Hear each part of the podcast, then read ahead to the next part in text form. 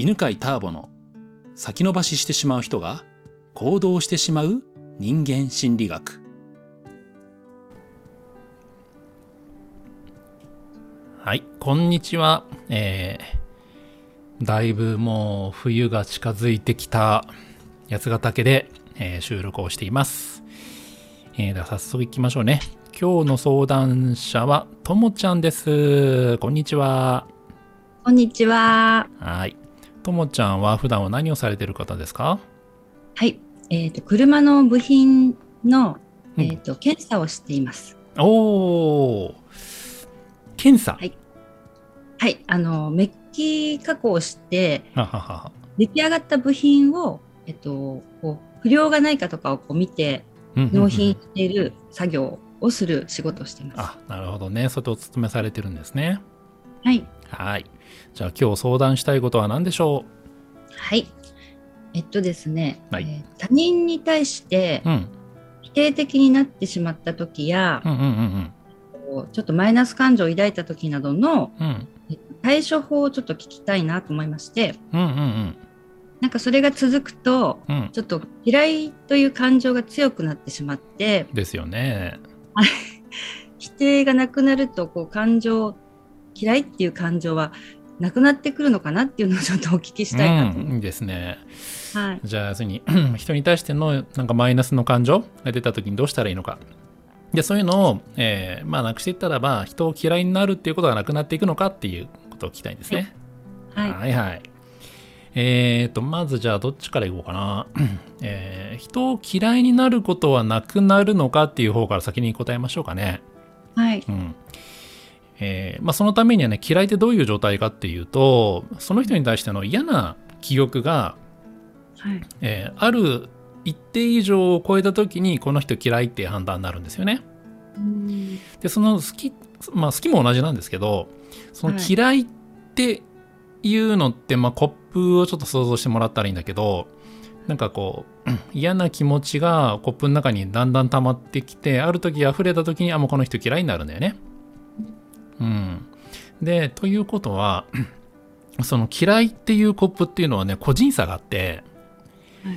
個人差これはね、まあ、個性も関係してんだけどえっ、となんていうのかなその人のなんか嫌いの許容度みたいのが、まあ、それぞれ人それぞれあって、うん。まあ、その人のその許容量を超えた時に嫌いになるわけね。うんはい。だから、うん、ちょっと嫌だなと思っても別に嫌いってまで思わない人っているじゃない、はい。うん、だから、えー嫌いになることはないのかって言われると確かに絶対ないとは言えないけど、えーマイナス感情を感じるのが小さくなったりそれから自分のそのコップが大きくなったりとかするとい。嫌いって思うことがどんどん減ってくる。うん。うん、で、えーということはねじゃあどうやってその嫌いっていう感情の前の嫌な気持ちはい。を、うんえー小さくするかっていうじゃあ次の話をしますね。はい。うーんとまあちなみにじゃあともちゃんはそういはう人に対して嫌な気持ちになった時ってどんな風に対処してるんですか、嫌な気持ちになった時は、えーっと、内心はすごくこう、もやもやってこう、あの、なんだろう、怒りとかこう、うんうん。ムカムカしたりって気持ちが湧いてくるんですけど、うんうん。それを表に出さないようにうんうん。平静を装ってるんですね。うんうん。けれども内面では自分がこうイライラしてることがあったり、こうビクビクして、また来るとかこうなんかバリア張っちゃったりとかうんうん怯えてしまう時もあるんですよね。うん。そういうなんか恐れみたいなものとかも感じたりすること自体がもう自分が嫌なので、うん。あの、なんて言うんだろう、こう、反応したくないので、うんその、自分がこう、揺れ動くことがなくなるというか、平静になれるような対処法をし、あなかなかできなるほどね。ないんですじゃあ、要するに嫌な気持ちになった時には、それを表に出さないようにしてるわけですね。そうです、そうです。うん。はまあ、じゃあ、表には出さないようにしてるけど、内側では感じちゃうのはなかなか止められないってことね。い、そうです。はいはいはいはい。じゃあね、まあ、とりあえずね、まあ、じゃあ一番簡単な方法として、はえーこんなのはどうかな？うんとね、はい。まあいろいろある方法の中でね、うんと例えば誰かの一言とか誰かはいの行動を見て嫌な気持ちになるでしょ、はい。そしたらば自分は確かに嫌になるんだけどこれを嫌だと思わない人っているかなって考えてみるの。あうん、でもうその時点でね嫌な気持ちが下がるから、あ。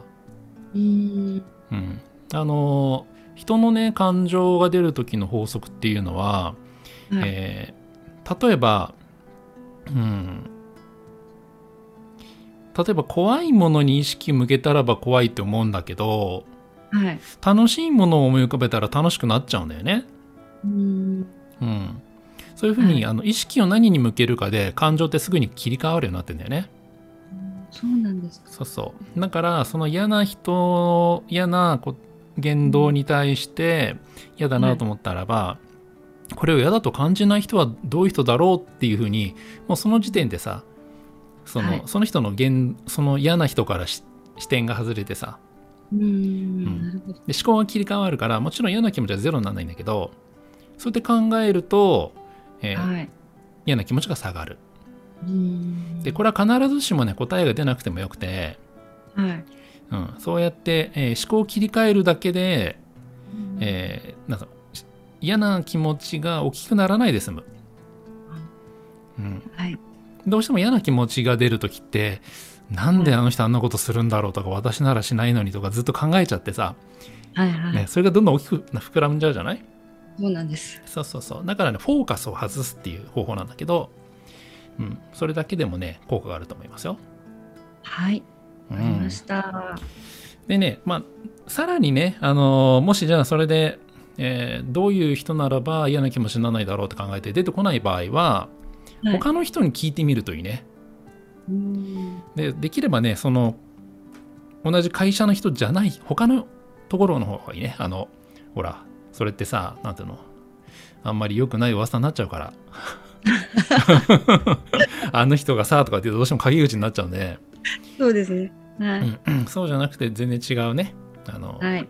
ともちゃんの知り合いとか友達の人に、うんこういう言動にされたらば嫌な気持ちになるって、うん。うん、でならないって言ったらばえどうしてならないのって。どういうふうに沿ってその人の言動どういうふうに思うのって。うーん。で聞くとそうあの嫌な気持ちにならない人の捉え方がわかるんで、ああ。うん、あそうやって考えると嫌な気持ちにならないんだという、うん。自分以外の人の捉え方を集めていくと、はい。うん、いいですね。はい。わかりました。どうでしょう？感想を教えてください。はい。えーっと、そうですね。うんその意識を向けるところを変えるっていうのがすごいなと思いました。うんうんうんで、あの次回からちょっとチャレンジしてやってみます。うん、ぜひやってみて。はい。はい。うんうんはいでもうん、そうやってねあのまたいろんな人に聞いてみていくといろんな捉え方がどんどん集まり始めるから自分の中で、うん。うん、この出来事とかこういう人の言動に対してはこういう捉え方もあるしこういう捉え方もあるしこういう捉え方もあるっていうのが自分の中でなんか引き出しが増えてくるとそういろんな見方で一つの出来事を見れるようになるんだよね。うん。うん、で場合によってはともちゃんよりもすごい嫌な気持ちになる人もいたりとかしてああこういう捉え方するともっと嫌な気持ちになるんだみたいな。うん。のが分かるとともちゃんはねそのうちね、えーカウンセラーとかアドバイザーができるようになるから、すごい。うん、そうそうそうす、ね、そういう時にはねこうやって捉え方があるよって教えられますからねやってみてくださいね。はい、わかりました。はいありがとうございました。